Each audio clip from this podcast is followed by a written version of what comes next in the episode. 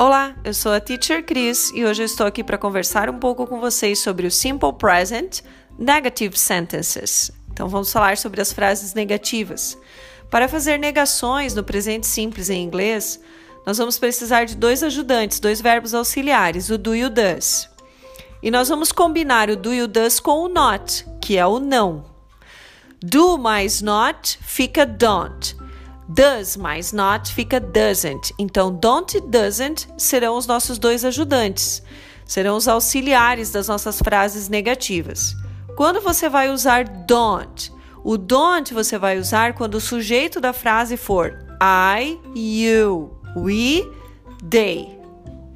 E doesn't? Doesn't você vai usar quando o sujeito da frase for he, she, it. Por exemplo, I don't like ice cream. Eu não gosto de sorvete. She doesn't go to school in the morning. Ela não vai para a escola de manhã.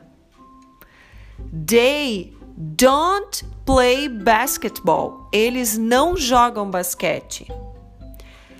He doesn't watch TV. Ele não assiste TV.